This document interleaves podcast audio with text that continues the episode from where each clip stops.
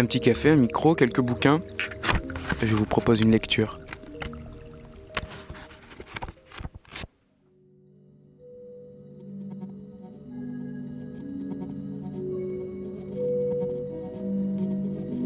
Le mot nature a été créé au temps de la Grèce antique avec l'objectif de soustraire les êtres vivants non humains ainsi que les éléments inertes à un univers de superstitions et de croyances polythéistes. Cette mise à part a engendré une science dite naturelle. L'humanité s'est ainsi trouvée séparée d'un monde dans lequel elle baignait, abandon d'une situation fusionnelle qui liait de façon absolue mais non formulée l'homme à la nature. La distance, prise avec ce qui autrefois se trouvait intrinsèquement lié au corps et à l'esprit, prend de plus en plus d'importance avec l'accroissement de l'outillage scientifique. Un microscope est un intermédiaire, un filtre, voire un écran, entre l'observateur et l'objet observé.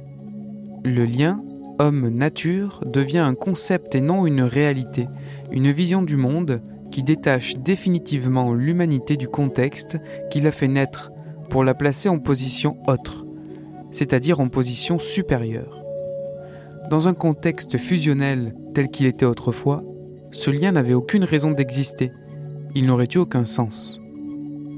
Cette conscience de supériorité, après s'être épanouie dans les esprits du siècle des Lumières, se renforce avec l'exploit technologique de la société industrialisée en pleine expansion à l'issue de la Seconde Guerre mondiale. Elle s'exprime de façon matérielle et brutale avec succès.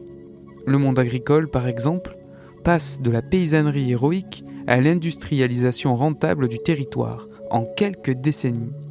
Il est question de maîtriser la nature et non de se lier avec elle. Le lien homme-nature n'est plus qu'un vague sujet de discussion pour les intellectuels à court de projets de thèse. Si l'on considère que l'humanité et la nature ne font qu'un, le lien homme-nature n'a plus de raison d'exister, car il n'y a plus de distance entre l'un et l'autre.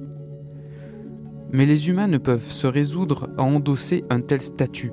Ils ont du mal à l'idée de faire partie d'un ensemble dont ils ont mis des siècles à se détacher. Les mécanismes de la nature n'ont pas d'état d'âme. Le climat change, les sols meurent, la diversité s'effondre et les humains en pâtissent. Ils découvrent leurs responsabilités, inventent l'Anthropocène et s'arrêtent en chemin car ils ne savent plus quoi faire. On en est là. Quelle est l'issue? Quelle recherche lancer Faut-il abandonner toute idée de maîtrise et regarder ce qui nous entoure comme un ensemble qui nous habille, nous fait vivre, nous interpelle et parfois nous blesse? Peut-on parler aux arbres comme on parle aux humains?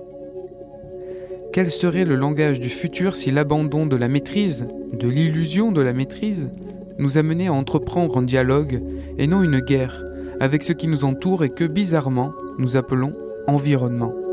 Mot mal choisi, tant il est sûr que cela continue à nous maintenir à distance d'un monde dont nous voudrions pourtant nous rapprocher.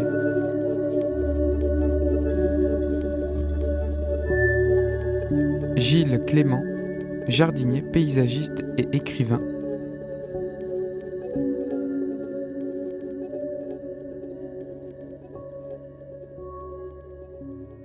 Fait à la maison. Parce que la radio nous réunit, en ces temps d'éloignement des êtres, On sort les micros des placards et on s'écoute.